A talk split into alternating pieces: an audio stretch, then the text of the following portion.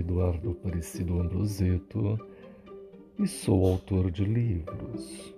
E trago para vocês agora uma história da literatura mundial: O Elefante e a Formiguinha. A formiga ia esperar todos os dias no trilho grande da floresta a passagem do elefante que ia tomar banho no lago fizesse sol de crestar a relva verde do caminho, ou chovesse de alagar os atalhos, a formiguinha não faltava aquela peregrinação. Era já um hábito ver todos os dias passar com passo tardo, pesadão, o bambo, o mastodonte elefante.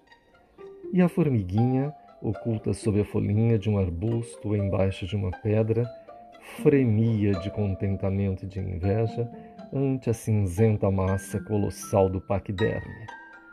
Que felicidade, se eu tivesse o tamanho do elefante! Dizia a pobrezinha, seguindo com o olhar o animal que se embrenhava na floresta. Ah, se eu tivesse a aventura que ele tem de esmagar sob os pés os seixos e arrancar com a tromba musculosa os grandes galhos das árvores. Pobre de mim! Sabe Deus que forças emprego para remover a pedrinha minúscula que me vê do caminho. Um dia, voltando do banho, o elefante viu a formiga, no lugar do costume, mirando-o embevecida.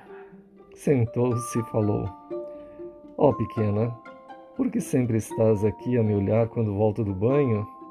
Não tens medo de ser pisada por uma das minhas patas? Não receio ser pisada, meu amigo, porque mesmo embaixo da tua pata, um vãozinho entre pedras, uma saliência da terra, bastar-me-iam para a defesa. Além disso, todo o temor que tivesse bem pagaria a aventura que experimento ante a grandeza do teu corpo de montanha. Que bom seria se eu tivesse o teu tamanho.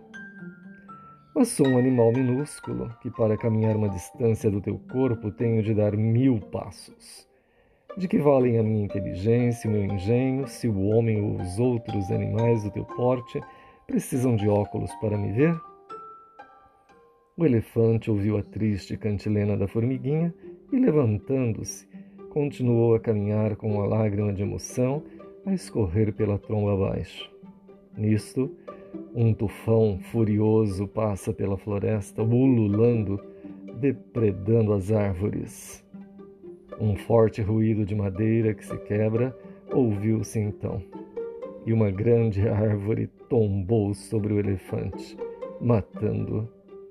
A formiguinha, que ainda o seguia com o olhar, deu um grito de pavor.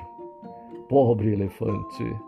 Se ele fosse do meu tamanho, não teria morrido. Um vãozinho entre duas pedras ou uma saliência do terreno teria abrigado seu corpo.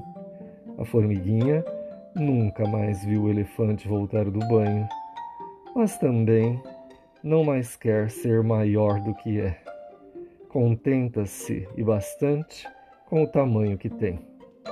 A lição das coisas que tem visto ensinou-lhe que nem sempre é real a aventura que julgamos ver nos nossos semelhantes.